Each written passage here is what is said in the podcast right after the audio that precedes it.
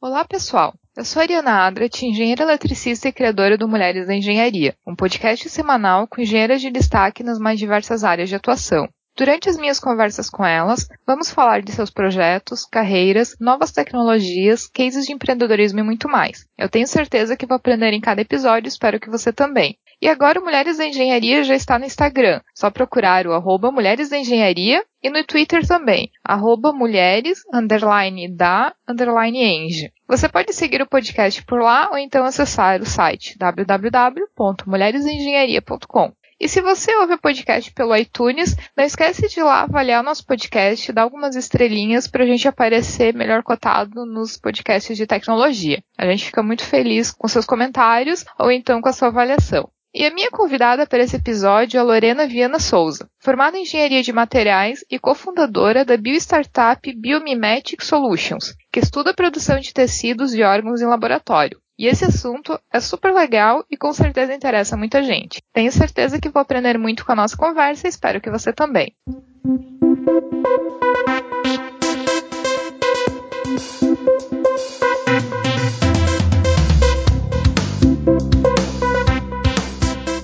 Lorena, seja muito bem-vinda ao podcast Mulheres da Engenharia. E a gente fica muito feliz com a tua participação aqui para vir falar de um assunto, a tua experiência de startup, um assunto tão legal como engenharia de tecidos. Tem muito assunto legal para a gente conversar. Então, seja muito bem-vinda ao podcast.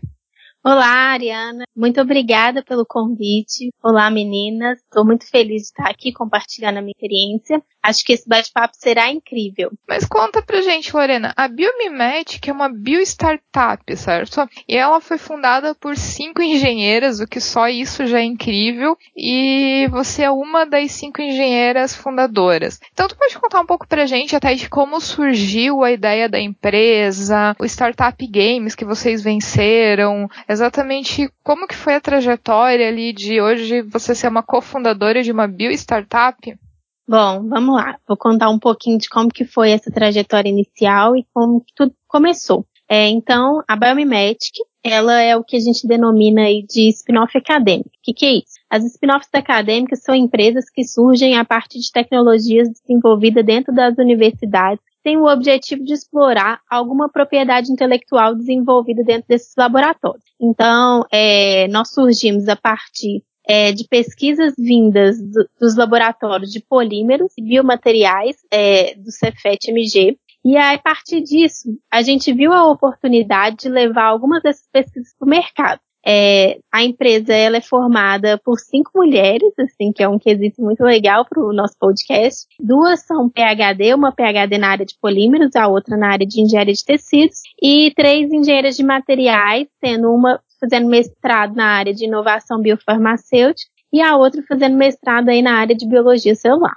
Para a gente foi uma novidade muito interessante, assim, o fato de entender que não era um pouco do foco da nossa carreira, e essa oportunidade fez a gente crescer muito profissionalmente também e pelas expertise e skills que a gente foi adquirindo ao longo dessa jornada empreendedora. Então foi um processo bem, bem novo e que e interessante para a gente também. Então, é, a Biomimetic, como eu já havia contado, ela surgiu desses projetos que eram desenvolvidos dentro desses laboratórios. A gente estuda um material que é denominado de scaffold, então, esse scaffold, ele serve como uma matriz para fazer uma cultura de célula e produção de órgãos e tecidos em laboratório. É, a gente começou a empresa com um foco na produção de pele artificial para empresas de cosméticos. E aí, ao longo dessa jornada, a gente teve a oportunidade de participar de alguns programas de pré-aceleração e de aceleração de startups. Então, esses programas de pré-aceleração,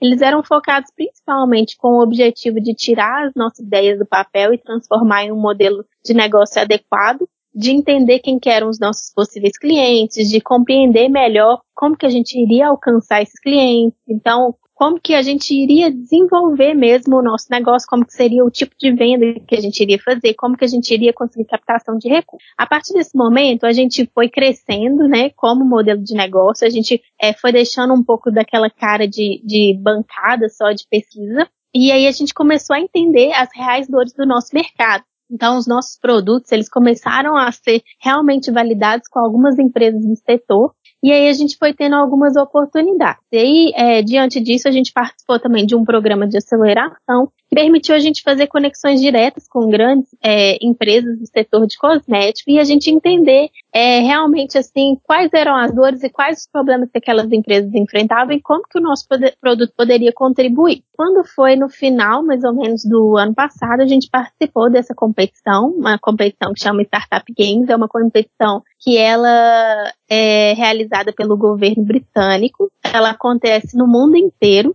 e ela aconteceu principalmente quando teve é, as Olimpíadas. Então ela surgiu lá nas Olimpíadas e foi acontecendo em alguns países ao longo do mundo inteiro. Então teve, por exemplo, na Inglaterra, teve acho que alguns países da Ásia também. E aí na, na Olimpíada do Rio de Janeiro teve a primeira edição. E ano passado teve a edição de Belo Horizonte. Então, o que, que, que é essa competição? São alguns empreendedores que vão com o objetivo de fazer o pitch, que é o que, que é esse pitch? É essa apresentação rápida sobre o seu modelo de negócio para alguns investidores. E aí você tem que convencer esses investidores a investir na sua startup. E a gente foi a empresa que conseguiu aí atingir o maior valuation dentro de quase 100, 100 empresas participantes da competição. Então, foi um marco muito grande para a gente poder participar do Startup Game e foi uma possibilidade também da gente estreitar os nossos laços com o governo do Reino Unido, onde a gente teve a possibilidade aí de fazer uma aceleração fora. Então, nós fomos uma da, a primeira empresa brasileira a ser selecionada a, fazer um, a participar de um programa de aceleração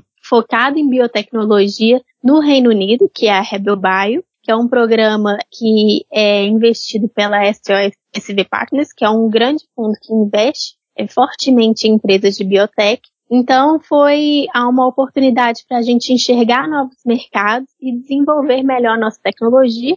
E antes que a gente tinha uma visão muito mais focada para um mercado nacional para produção de pele artificial, lá no Reino Unido a gente teve a oportunidade de vislumbrar e visualizar um mercado que ainda estava sendo muito pouco explorado, que é o mercado de clean E aí a gente, é, usando os termos que a gente fala um pouco de startup, que é a gente pivotou, ou seja, a gente mudou o nosso modelo de, de negócio, focado aí no desenvolvimento de um material, que seria um ingrediente para a produção de carne em laboratório. E esse material ele permitiria a produzir bifes, ou seja, hoje a, o mercado de climito eles conseguem produzir almôndegas, eles conseguem produzir hambúrguer, mas eles têm a dificuldade de produzir ainda o bife, a carne de certa forma estruturada. Então, os nossos scaffolds hoje chega com esse objetivo de permitir que essas empresas produzam essas carnes com estrutura e que dê textura também para essas carnes.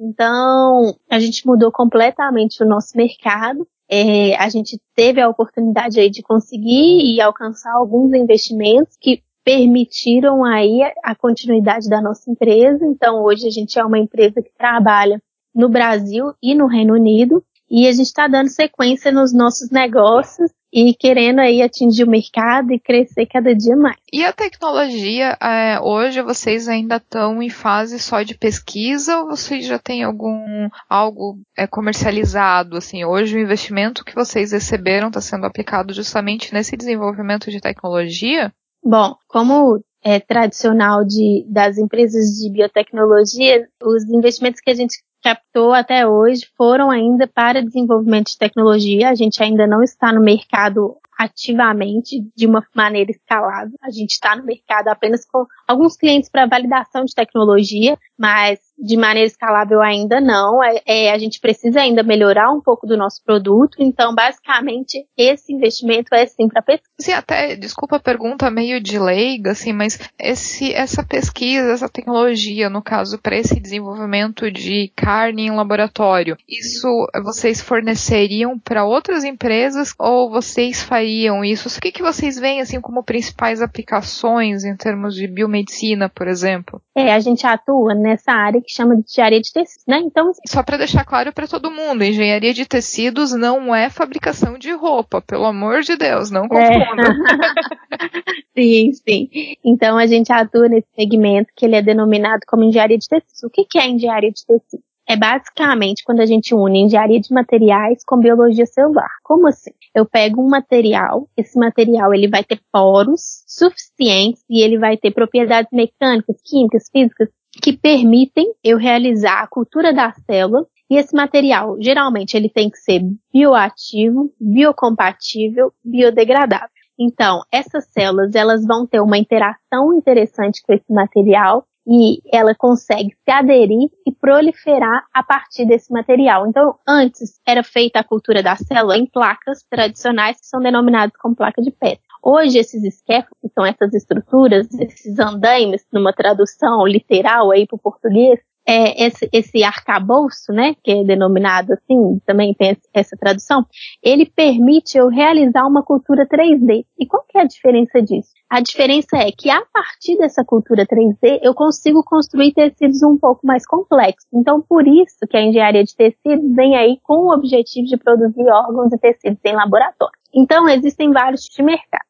Existe o mercado, por exemplo, da produção. Tem algumas empresas que estão hoje com o objetivo de produzir órgão mesmo. Então, eles querem é, que há anos, né, mas daqui a alguns anos, é, por exemplo, a pessoa que precisa fazer um transplante, que isso não seja mais um problema, eu, que eu consiga pegar uma célula daquela pessoa, fazer a cultura daquela célula e produzir, sei lá, um rim, um fígado para aquela pessoa a partir de uma bioimpressora, algo nesse sentido. Existe esse mercado. Existe o mercado também da medicina regenerativa. Então, por exemplo, tem um queimado, uma pessoa que sofreu uma queimadura. Então eu venho lá com esse material, que ele pode ser uma base de um curativo mesmo, mas um curativo que ele vai ser degradado e que ele vai incentivar o processo de regeneração daquele tecido. Existe esse mercado também. E existe esse mercado, por exemplo, da pele produzida para testes de cosméticos, também que, já é um mercado é, de certa forma, muito estabelecido já. Hoje em dia, tem várias empresas que já utilizam a pele artificial, como por exemplo a L'Oréal, ela é uma das,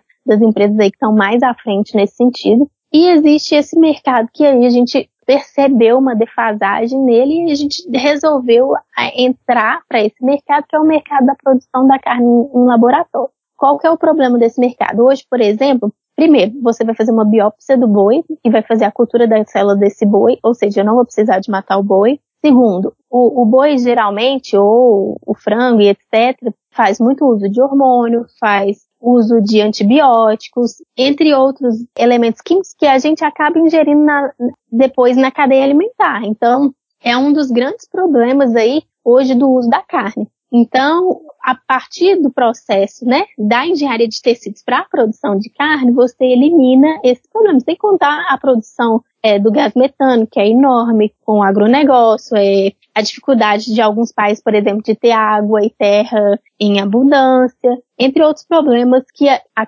vai resolver. Isso já existe? Alguma outra iniciativa já existe em algum lugar do mundo isso acontecendo? Ou qual que é a previsão de começar a ter volume para talvez transformar isso em alguma linha comercial, que daqui a pouco a gente vai, por exemplo, no mercado e tem algum tipo de produto que use, use carne de laboratório nos ingredientes? E como tu vê até a parte de aceitação das pessoas, assim, tem alguma discussão já nesse sentido, até o ponto de as pessoas, digamos, cada vez mais ficarem com o pé atrás de alguma coisa que vem de laboratório, comparando com a carne, enfim, que a gente conhece lá do, do boizinho e tal, que, que serve de matéria-prima, por exemplo, a pessoa vai no açougue e compra. Então, como que é essa aceitação, assim, hoje?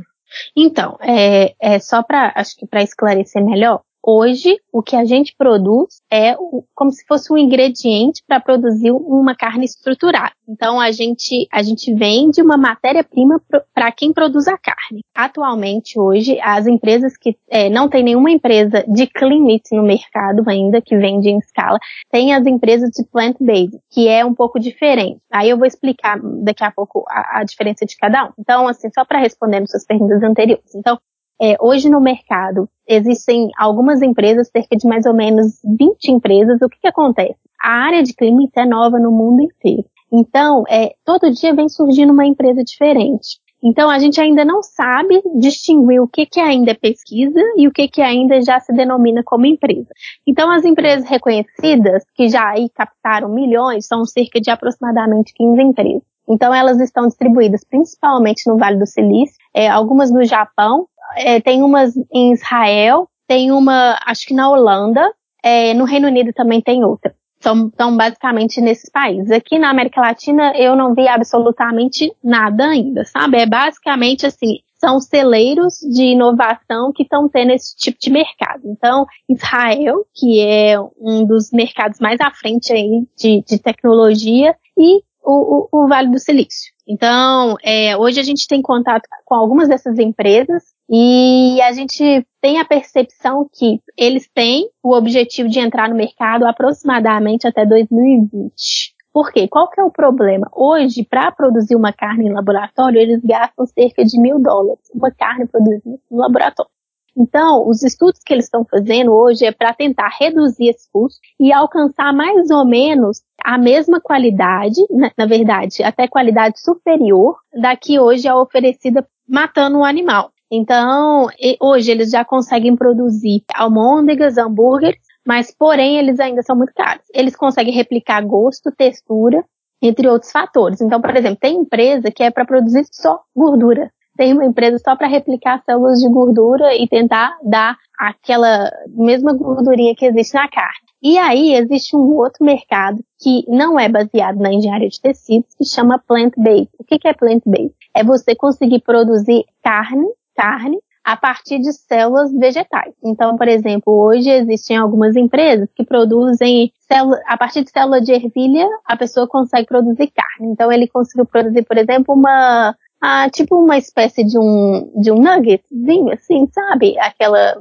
aquela massa, assim, é, que, mas tem o mesmo sabor de um frango, tem um, a, uma textura muito próxima e, e, dizem que é bem gostoso. E esse pessoal já está no mercado. Então, por exemplo, é, das minhas sócias que estavam em Londres, elas conseguiram comprar já nos supermercados de Londres carne produzida a partir de plant-based. Já a Climit, não. Eles ainda não estão no mercado devido ao custo. Mas a ideia é que, diferente da plant-based, Climit, ela vai trazer uma realidade maior do produto, porque é como se a gente fizesse a cultura daquelas células se reproduzisse normalmente. Como que tu vê essa redução de custo? Seria escalabilidade ou principalmente em termos de que melhoria de tecnologia que seria feito até para fazer essa redução? Porque com esses valores, assim, hoje se torna inviável, né? Por mais que existem países europeus que têm a dificuldade de é, pouca área, por exemplo, para a criação de animais e tudo mais, mas ainda assim o custo inviabiliza. Dificilmente os, a pessoa comum vai pagar 10 vezes mais por uma carne, independente das características dela, né? Sim, é, eu acho que assim, uma das formas de, de, reduzir o custo, a gente acredita muito que é a partir desse arcabouço que a gente produz, também seria uma forma de, escala, de, de aumentar a escala e reduzir o custo. Outros fatores também que eles acrescentam e ingredientes que eles acrescentam para poder permitir até aumentar né, a, a, agilidade desse processo de produção, às vezes equipamentos específicos também que vão trazer essa escala, coisas nesse sentido assim que eles estão é, buscando e desenvolver.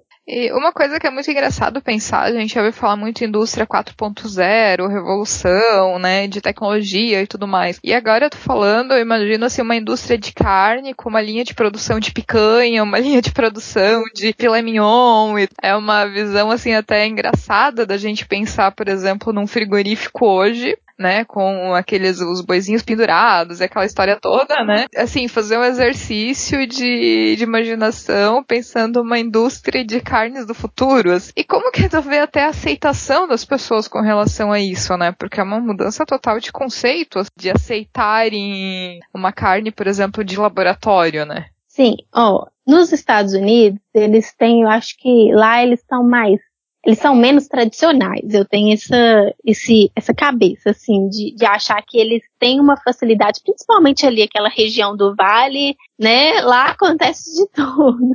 Então, eles é, têm a tendência de aceitar mais esse tipo de tecnologia. Na Europa, a gente também percebeu uma grande aceitação, assim. Gente, o que que acontece? O que que a Climit está fazendo? A gente tem alguns grupos que a gente faz, alguns institutos. É, tem um instituto, por exemplo, que chama The Good Food Institute, que é um instituto que tem o objetivo de aumentar a Climit no mundo. Então, acontecem encontros mensais com founders de várias empresas nesse sentido, tantas as empresas de ingredientes quanto as empresas de de produção mesmo da carne, porque hoje não tem só carne de boi, tem gente produzindo carne de porco, carne cultivando também para produção de, de peixe, de camarão, tem de produção de, de aves. Então, assim, tem em todos os segmentos. Então, essas pessoas, elas se unem, fazem reuniões mensais para discutir como que vai ser o futuro da, da Climite, como que a gente vai chegar nesse mercado, como que vai ser mesmo estratégia de entrada, sabe? Inclusive, assim, um ponto que é muito interessante, as grandes, as grandes empresas frigoríficas, elas têm entrado como uma das investidoras desse segmento, porque elas percebem que realmente vai ser uma revolução da indústria. Talvez, por exemplo, no Brasil, não chegue com tanta agilidade, porque, primeiro, a gente tem uma área, uma facilidade assim para o agronegócio que não é comparado com muitos países. Então, assim, talvez para esses produtores aqui a, a, briga vai ser maior, mas eu acho que em países, por exemplo, onde o espaço é muito curto para produzir um animal, onde as pessoas já têm um mindset diferenciado na necessidade de reduzir, por exemplo, o consumo de animais que tem muita química envolvida, seja com fatores ali, por exemplo, fatores de crescimento que são colocados, antibióticos que são colocados para aquele, aquele animal crescer rápido e matar muito rápido. Então, além dos, dos vegetarianos também, que tem, é, de certa forma, que não comem carne por ter dó de matar um animal, então eu acho que é provavelmente o público-alvo que vai ser atingido. Então, assim, todo mês acontecem esses encontros para discutir estratégias de como que a Climite vai entrar nesse mercado. E aí, como eu havia falado, essas grandes empresas, elas estão entrando junto porque elas realmente vislumbram e acreditam que isso vai ser uma revolução na indústria alimentícia. Então, é bem interessante quando você olha, por exemplo, você entra nessas bases de investimento como, e começa a observar, por exemplo, várias empresas de Climate foram investidas pela Tyson Foods, que é uma das, das maiores frigoríficos aí do, do americano. Então, é porque eles realmente vem perigo no crescimento dessa tecnologia. Então, e uma das formas deles entre querer acabar e entre unir, é melhor unir, né? Não, com certeza. Acho que é meio movimento que nem da indústria automobilística agora, correndo atrás e pesquisando sobre carro elétrico, né? Eles viram que a tecnologia, digamos, não tem mais volta. Então, assim, se tu não pode combater o inimigo, nasce a ele. Acho que é mais ou menos essa, essa estratégia que, que é usado, né? Então, eles são certos, né? Porque, afinal de contas, eles têm que garantir o deles. Ô, Lorena, mas até é, comentando, assim, por exemplo, carne. Quando a gente fala de carne de laboratório, principalmente para consumo humano, de maneira geral, você tem muito receio até com relação ao próprio efeito que isso pode ter na saúde, né? Enfim, de algo de laboratório, a gente, enfim, eu acho que esse receio ele acaba sendo natural. Então, assim, o que que tu diria nesse sentido com relação ao efeito eu penso nisso porque assim existe um, uma corrente cada vez mais forte de justamente as pessoas buscarem uma alimentação mais natural, cada vez menos processada, né? E por outro lado, vocês estão oferecendo e estão desenvolvendo uma tecnologia que ele leva para o laboratório algo que tradicionalmente não, não é tão industrializado, como por exemplo, que nem tu comentou ali de um bife, por exemplo, né? Como que tu vê essa questão, o que abordagem que vocês viriam com relação até essa desconfiança das pessoas, até efeitos para a saúde, o que que já existe de pesquisa pesquisa, ou quais são as linhas de pesquisa que tu conhece que estão sendo é, feitas nesse sentido, por exemplo? Que eu diria é que, ao contrário do que a gente imagina, é, a carne produzida nesse processo, ela tem uma oportunidade de controle muito maior do que, por exemplo, o que é feito hoje na, na indústria pecuária, assim. Que eles colocam para o boi crescer rápido, para matar em quantidade e, e, ter volume, é absurdo. É a gente que não para para pensar, se pensar na, na cadeia alimentar, é, o tanto de impurezas a gente absorve nesse processo. Então, é, hoje eu acho que, eu acredito assim, ainda não tem tantas publicações sobre isso, sobre a questão da climite, quais são as perspectivas futuras nesse sentido, da, da, da alimentação, igual eu falei, pelo fato ainda de ser um produto muito novo e de ter muita gente ainda em pesquisa. Então, as pessoas ainda estão trabalhando muito com segredo e com poucas publicações em, é, nessa área em, em, específico. Assim, eu acho que está todo mundo entra, tentando entrar no mercado e qualquer bobeira, eu acho que você der de, de, de dicas ou de, ah, de apresentações mesmo em congresso, eu acho que as coisas podem é, acabar dando oportunidades para os seus concorrentes. Então, assim, é uma área ainda de muito sigilo, sabe? Mas eu acredito, sim, que nos próximos anos vão encontrar, sim, mais estudos dirigidos nesse sentido para poder mostrar para as pessoas o quão importante é esse processo e que, que não precisa ter medo, assim, mesmo, do, do consumo. E essa, essa carne, que nem tu comentou até dos órgãos, indo ali para biomedicina, né? A questão de impressão, por exemplo, de órgãos, como um rim numa bioimpressora 3D. A carne, digamos, comercial, seria também, que linha que você tem estudado até de fabricação dessa carne? Seria através de bioimpressoras, por exemplo? Claro, é uma tecnologia em desenvolvimento, mas assim, o que que tu conhece de como que é feito até as camadas ali da parte de, da carne mesmo, com a parte da gordura? Tudo ainda é segredo.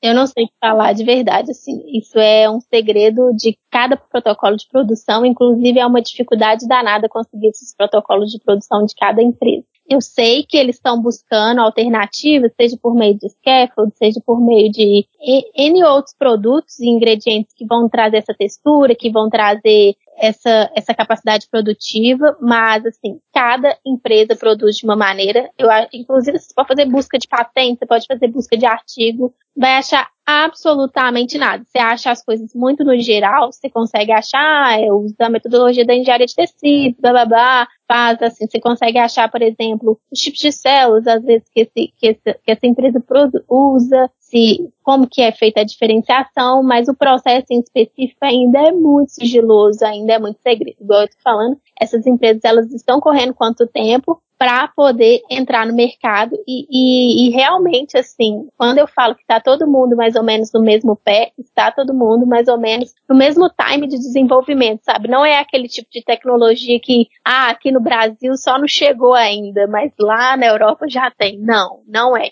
sabe? Tá todo mundo assim. Algumas estão mais desenvolvidas que, a, que, as outras, mas ainda é tudo muito sigiloso. Inclusive, você quase não vê notícia, você quase não vê. Você vê notícia assim, da área Clemit, mas você não vê, por exemplo, coisas específicas de uma empresa, sabe? Com dados muito específicos, porque ainda é, é muito sigilo e tá todo mundo meio que, que, sabe, assim, inclusive assim, quando a gente vai conversar com essas pessoas que são nossos clientes, você vê assim que a dificuldade que eles têm de, de, de fazer trocas de informação, o medo de alguém roubar aquela sua mínima ideiazinha e, e sair na sua frente, ou você dar, sabe, o pulo do gato. Então, assim, eu acho que que eu, eu, eu sinceramente assim, eu não consigo te falar de uma maneira tão específica qual que é o processo de cada uma dessas empresas. Mas voltando até para a Biomimetic, assim, hoje vocês estão com uma equipe de quantas pessoas? Sim, é, hoje nós somos cinco sócios, é, sendo é, três trabalham na parte da pesquisa e duas trabalham na área de negócio. Então, é, nós somos aí a, a, cinco. A gente tem alguns projetos de pesquisa em conjunto dentro da universidade, onde a gente tem alguns bolsistas nas universidades que fazem algumas validações para a gente, mas como equipe mesmo, somos cinco sócios. E tu trabalha até na área de patentes junto, né? É, a gente sabe que pesqu fazer pesquisa científica no Brasil tem o seu lado meio complicado também. Então, como que vocês estão fazendo esse, essa parte de, de patente, propriedade intelectual e tudo mais? Então, é, as nossas primeiras patentes, elas foram desenvolvidas dentro da universidade, e aí a gente está licenciando essa tecnologia para a biomimética. Então, a gente fez um processo de licenciamento dessa tecnologia para a biomimética. É, a gente enxerga a propriedade intelectual muito importante, super estratégico, principalmente para o setor que a gente atua. Então, a gente usa não só a patente, como a propriedade intelectual como um todo, desde know-how, registro de marca, a gente enxerga a patente sim também de suma importância. Então, é, os produtos que são core do nosso negócio, a gente sempre pensa em patentear e alguns quesitos, aquele pulo do gato, né, a gente está focado no, no know-how. Então, a gente, sim, foca muito na estratégia de propriedade intelectual. Eu acho que é uma das vertentes mais importantes da nossa empresa, principalmente assim, para a gente conseguir até mesmo negociar com fundos de investimento traz uma credibilidade muito grande para a gente quando a gente apresenta que a gente tem uma proteção de patentes. Então, hoje a nossa patente elas foram depositadas no Brasil e também com depósito via PCT. O que é o PCT? É quando você tem mais de 18 meses para escolher quais os países que você vai fazer o depósito da sua patente, pensando aí para esse lado comercial mesmo, porque eu acho que só faz sentido você fazer patente se você tem um objetivo de comercializar uma tecnologia. Mas hoje é, a ideia é vocês depois terem uma linha de produção e vocês produzirem realmente fornecerem para as indústrias ou vocês eh, ficarem como uma empresa de tecnologia, simplesmente, digamos, de pesquisa, né? Como que, o que, que vocês veem ali de futuro a partir do momento que a tecnologia está mais consolidada, ali para 2020, 2021, quando até a própria carne de laboratório já começar a ter um uso um pouco mais comercial? Então, é, atualmente a gente é uma empresa que quer ser uma indústria de produção desse arcabouço para empresas de clientes. Então a gente é uma empresa também de inovação, a gente já tem foco de outras possibilidades de produtos e mercados que a gente quer atingir no futuro, quando a gente põe aí uma, uma timeline né, de processos, a gente tem sim uma perspectiva de,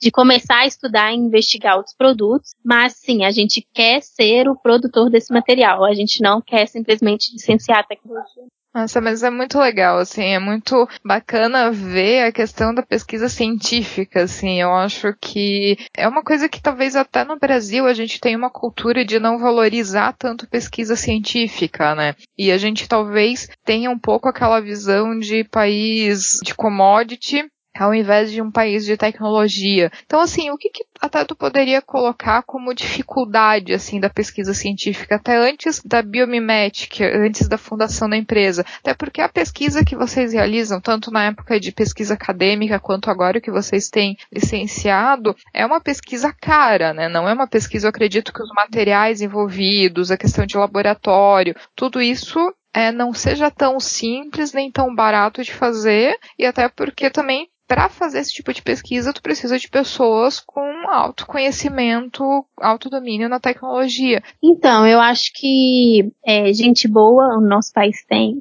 Estrutura, existem muitas universidades muito boas, mas o que falta, primeiro, é esse mindset empreendedor, que é muito claro para um americano, por exemplo, parece que o cara já nasce sabendo empreender e já vislumbra o empreendedorismo como uma das oportunidades de mercado para o profissional mesmo, assim. Então, o americano, ele já cresce ali com aquela, tem a historinha da limonada, que é super verdade, então já vem com aquela cultura empreendedora, chega na universidade, uma das primeiras buscas que ele aprende a fazer é fazer busca de patentes, é, chega lá, ele produz um produto já pensando em qual problema que ele está solucionando, um problema real de mercado, que é uma das maiores dificuldades aqui, eu acho que de, de grandes pesquisadores no Brasil, assim, eu acho que a ciência básica, ela é importante, aquela, aquela pesquisa, né, sem, sem saber onde que você vai chegar e etc, ela é muito importante e ela precisa ser valorizada, mas a pesquisa aplicada com foco no mercado, ela também tem que ser valorizada e eu acho que a gente valoriza ainda muito pouco. Então é muito comum, às vezes, a pessoa começar a pesquisa sem nem entender as dores do mercado. Então, assim, uma das sugestões que eu dou para as pessoas que são pesquisadoras é, primeiro, por que não, você não vai entender aquele mercado, se faz sentido o que você quer desenvolver para aquele mercado antes de você ir para a bancada e para o laboratório e às vezes produzir uma coisa que o mercado nem quer. Ou então, na hora que fica pronto, você acha assim, né, que o seu produto, às vezes ele é ótimo, realmente ele, assim, tem propriedades excelentes, é um produto, assim, no, excelente, muito bom mesmo, porém, na hora que você vai escalonar, você não consegue escalonar aquilo, porque às vezes usa uma matéria-prima muito cara, ou às vezes o processo produtivo daquilo não, não é de acordo para gerar uma escala. Então, assim, você tentar compreender, ter esse mindset dentro das universidades, eu acho que ainda são pouquíssimas pessoas que têm.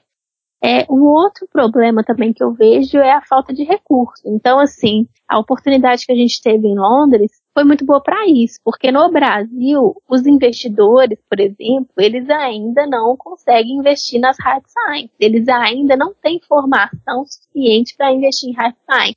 Porque às vezes o cara, é, tudo bem que o risco do nosso país para investimento é muito maior do que uma pessoa que está na Inglaterra ou em, num país mais desenvolvido. Porém, esse cara, ele quer investir sem ter risco, entendeu? Ele quer investir, é, às vezes, um valor pequeno que não faz tanta diferença assim para a nossa pesquisa. Então, é, ter é, pessoas com, com esse conhecimento ou com essa, essa mente de que, por exemplo, hard science, o retorno do investimento dele é mais, é mais demorado, é, é, são coisas que a gente precisa modificar assim aqui, aqui no Brasil, sabe? Mas eu acredito que essas mudanças elas têm acontecido aos poucos. Eu vejo aqui, é, principalmente aqui, na, aqui em Belo Horizonte, São Paulo, eu vejo assim as universidades já com uma cabeça um pouco diferenciada, com pesquisadores que tentem gerar spin-offs acadêmicos. Mas eu acredito que o ecossistema como um todo ele precisa ser trabalhado para poder contribuir é, para fomentar mesmo esse tipo de negócio. Então tem que ser uma estratégia não só é, das universidades, mas uma estratégia de governo também, que tenha, às vezes, fomentos para pesquisa em que tenha um, um, recurso mesmo que possa possibilitar a geração desse, desse tipo de negócio. E pensando até, por exemplo, em alguma, alguma pessoa que pense em seguir nessa área de pesquisa científica, tanto indo para uma área de pesquisa dentro de uma universidade, através de um doutorado, um, um mestrado, um doutorado, ou até talvez indo para uma startup e trabalhando com pesquisa científica com essa startup, sim, baseado até na tua experiência, né, tanto de, de pesquisadora quanto agora construindo a Biomimetic, que mensagem que tu deixaria para essa pessoa? Ah, eu acho que a mensagem que eu deixo é, assim, dos aprendizados que a gente teve, muitos deles foram ter persistência e acreditar muito em você, assim. Quando a gente começou, a gente queria fazer um produto para vender apenas para o mercado brasileiro. Depois, ao longo da nossa jornada, a gente teve essa oportunidade de ir para fora e a gente viu que o nosso produto ele tinha a mesma, ele conseguia ser tão versátil que ele poderia aplicar para um mercado completamente inovador e um mercado muito pouco explorado e com grandes possibilidades de atingir um mercado global. Então, assim, o nosso mindset de empresa e, e, de possibilidades já mudou completamente. Então, assim, eu acho que é acreditar e é ser persistente, porque a vida empreendedora, eu, eu brinco que é um dia de glória, um dia de fracasso, assim, da, na mesma hora que acontece uma coisa muito boa, já vem mil dificuldades de coisas que, que você não tem nem ideia de como solucionar e você tem que correr atrás e, e mas você tem que trazer respostas, tem que trazer soluções. Mas, assim, é uma jornada que é, é fantástica, as possibilidades, o network que você faz é assim sensacional. As skills que você também acaba adquirindo, assim, elas seriam raras, provavelmente, se você fosse seguir, eu brinco, carreiras mais tradicionais, assim, porque você tem que saber um pouco de tecnologia, você tem que saber um pouco de gestão, então, é, você tem que, às vezes, lidar com, com pessoas que, que você provavelmente, igual eu, na idade que eu estou, no início da minha carreira, eu provavelmente não iria lidar se eu tivesse seguindo uma área dentro de uma indústria, coisa nesse sentido. Então, eu acho basicamente que é persistir mesmo, porque é, às vezes você acha que tudo tá dando errado quando vai lá no, no fim, assim, parece que surge uma luz e aí seu modelo de negócio melhora e aí acontece alguma coisa que do nada você dá um salto, sabe? E, e ficar também muito, muito atento com as coisas que tem acontecendo ao longo do, do mundo mesmo, que às vezes a gente acha que a gente é único em alguma coisa e sempre tem alguém fazendo a mesma coisa que a gente. Outra dica que eu dou, assim, que é, na maioria das vezes no Brasil a gente não tem muito costume, é a gente é muito o pesquisador brasileiro, ele é muito focado em, em, produzir paper e só ler paper. Então, eu, eu, eu, eu acho assim que uma das formas que, por exemplo, países como China cresceram tanto no mercado é pelo fato deles sempre estarem lendo muita patente. Patente, patente, patente. Então, você quer aí desenvolver um produto que vá para o mercado, a primeira coisa que você tem que fazer é ler sobre patentes que estão no mercado nesse sentido e entender o que, que já é feito, quais problemas essas patentes resolvem, entender um pouco mais desse mercado, assim, eu acho que é fundamental, porque para hard science, é, você usar como estratégia PI é essencial. E a gente está falando também em, em, áreas muito específicas, onde também às vezes não a pessoa até ela é obrigada a fazer essa pesquisa, porque senão acontece o caso de depois de dois anos de pesquisa, ela vai estar tá para publicar o resultado da pesquisa dela e uma, uma semana antes saiu um paper lá da, é, do Japão, de uma universidade, onde eles divulgaram um trabalho relacionado àquilo que é a mesma coisa e destrói toda aquela pesquisa da pessoa, né? Então, acaba sendo até frustrante acontecer uma situação dessas. E a gente, às vezes, lendo notícias e tudo mais de a gente acaba vendo alguns casos mais ou menos parecidos com esse, né? E a própria engenharia reversa mesmo, né? Que a gente fala, porque às vezes, por exemplo, tem alguns produtos que fazem muito sentido no mercado e às vezes eles nem estão protegidos no Brasil. Se eles não estão protegidos no Brasil, você faz uma engenharia reversa daquele produto, às vezes você consegue comercializar a mesma coisa aqui, entendeu? É, isso é muito, muito, muito interessante. E o que é feito, né? O chinês é basicamente isso. Eles fazem diária reversa de tudo. Uma, um outro ponto, assim, de curiosidade até dessa experiência é que vocês tiveram em Londres. Até tu comentou até essa mudança que vocês tiveram no rumo, nos rumos da empresa, mudando até um pouco de área de atuação e tudo mais. Como que vocês têm recebido até ajuda nesse sentido, até talvez de mentoria de outras empresas, até nessa aceleradora que vocês participaram? Como que é esse trabalho que, que é feito até com a empresa de vocês, que vocês vocês participam, de até fazer essa avaliação de que caminho seguir. Então, é, basicamente, a gente tem alguns mentores, né, que a gente chama aí de advisors. São pessoas que têm contribuído aí para a gente desenvolver o nosso modelo de negócio. Os nossos investidores também, eles contribuem muito, porque eu acho que eles entram um pouco com, com o know-how e a experiência que a gente não tem. É, lá na Inglaterra, por exemplo, a gente teve uma ajuda muito grande do consulado britânico. Eles deram total apoio para a gente, tanto para questão de visto, questão de, de oportunidades mesmo que tem no país para empreendedores, de como que a gente poderia participar de programas existentes na Inglaterra, até mesmo para captação de recursos para pesquisa, e outras, outras coisas. É, ajuda, por exemplo, de indicação de advogados de lá, de contador lá, já que a gente teve que abrir a empresa lá. Então a gente teve toda essa contribuição.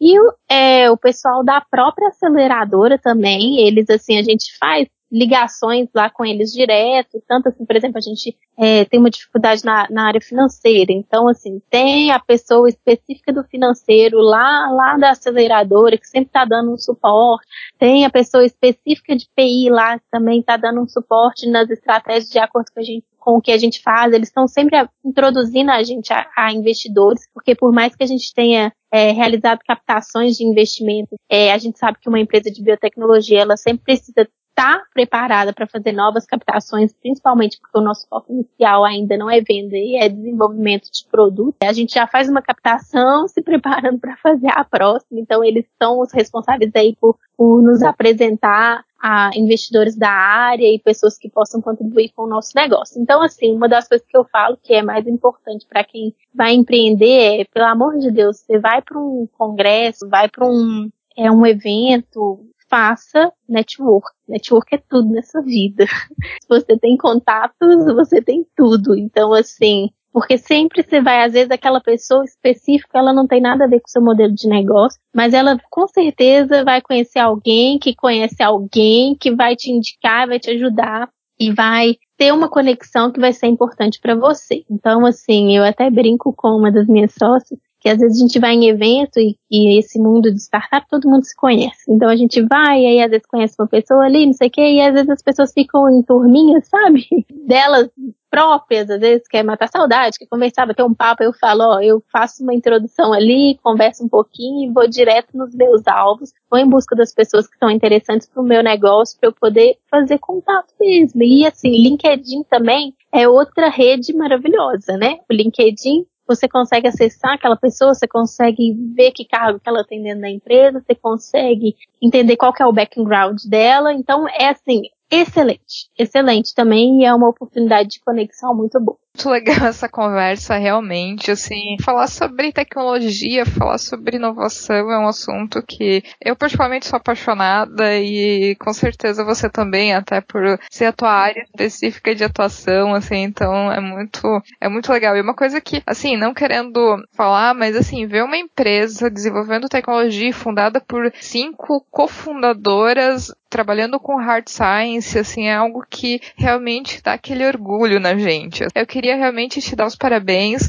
para ti, para ti, para as tuas outras quatro cofundadoras também. Eu acho que assim é até uma fonte de inspiração para outras meninas que talvez queiram é, ir para uma área de pesquisa científica. Eu acho que o exemplo ele é uma grande inspiração. Ver outras pessoas, outras mulheres fazendo, acaba sendo sendo uma maneira de motivar também outras meninas que queiram seguir por Sim. esse caminho também, assim. Então eu te agradeço enormemente assim a participação aqui com a entrevista, pelo teu tempo, por ter participado com a gente é, do podcast. E, nossa, só tenho a te agradecer, assim. Ah, eu que agradeço pelo convite, é um prazer falar aqui. Para mim foi ótimo esse bate-papo. E depois pode disponibilizar meu contato e se tiver alguém interessado em empreender que eu possa ajudar, estou sempre às ordens. E se você que está ouvindo tiver algum comentário, crítica ou sugestão, só enviar um e-mail para ariana.mulheresengenharia.com ou então acessar o nosso site www.mulheresengenharia.com e deixar o seu comentário. E se você gostou desse episódio, ficarei muito feliz se puder compartilhar com outras pessoas que podem gostar também. Um abraço e até o próximo episódio.